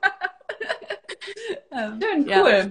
Ja, dann ähm, vielen Dank auch an euch alle, die heute mit live dabei waren. Und ähm, ja, wenn ihr folgt auf jeden Fall gerne äh, Simone auf ihrem Instagram-Kanal. Die teilt immer sehr, sehr viele tolle Infos und eben hat auch noch ähm, ja, ein paar ähm, Goodies für euch für Nahrungsergänzungsmittel und Nährstoffe immer bereit. Also schaut da auf jeden Fall nochmal vorbei. Wir zeichnen das Ganze natürlich auf. Ich speichere das gleich in aller Ruhe ab. Ich hoffe, das klappt alles und äh, dann könnt ihr euch das auch nochmal gerne angucken, wenn ihr nicht alles mit angeguckt habt. Super. Guten Abend noch. Dann wünsche ich dir noch einen wunderschönen Abend und hoffentlich bis bald. Bis dann. Danke dir. Tschüss. Ciao.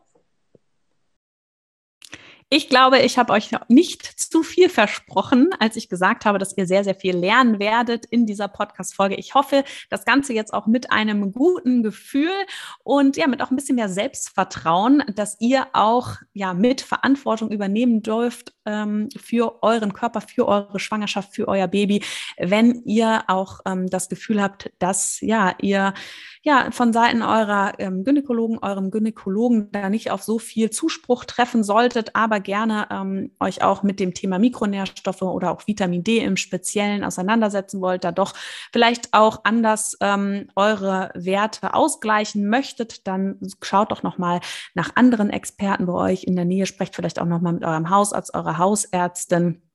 Und ähm, dann sich, sicherlich werdet ihr da auch jemanden finden, der euch auf eurem Weg begleitet. Ja, ich hoffe, euch hat die Podcast-Folge gefallen und wenn sie das getan hat, dann erinnere ich euch nochmal gerne dran, ihr dürft unseren Podcast bewerten. Damit würdet ihr uns wirklich ein riesen, riesengroßes Geschenk machen. Wir freuen uns wirklich über jede Bewertung. Ihr dürft uns natürlich dazu auch noch gerne was schreiben und wie immer gilt, wenn ihr Themenwünsche habt, wenn ihr gerne ähm, ja noch Expertinnen in unserem Podcast hören möchtet, dann schreibt uns gerne und ansonsten dürft ihr uns natürlich auch auf Instagram folgen. Da kriegt ihr natürlich auch immer ganz, ganz viel Wissen von uns. Auch diese Woche noch einiges zum Thema Mikronährstoffe. Also schaut unbedingt vorbei at die.mamacademy. Wir freuen uns auf jeden Fall auf euch, wenn ihr uns auch dort folgt und wie immer auf einen regen Austausch mit euch. Und bis dahin, sonst wünsche ich euch alles, alles Liebe für eure Schwangerschaft, für euren weiteren Weg und hoffentlich hören wir uns dann nächste Woche wieder.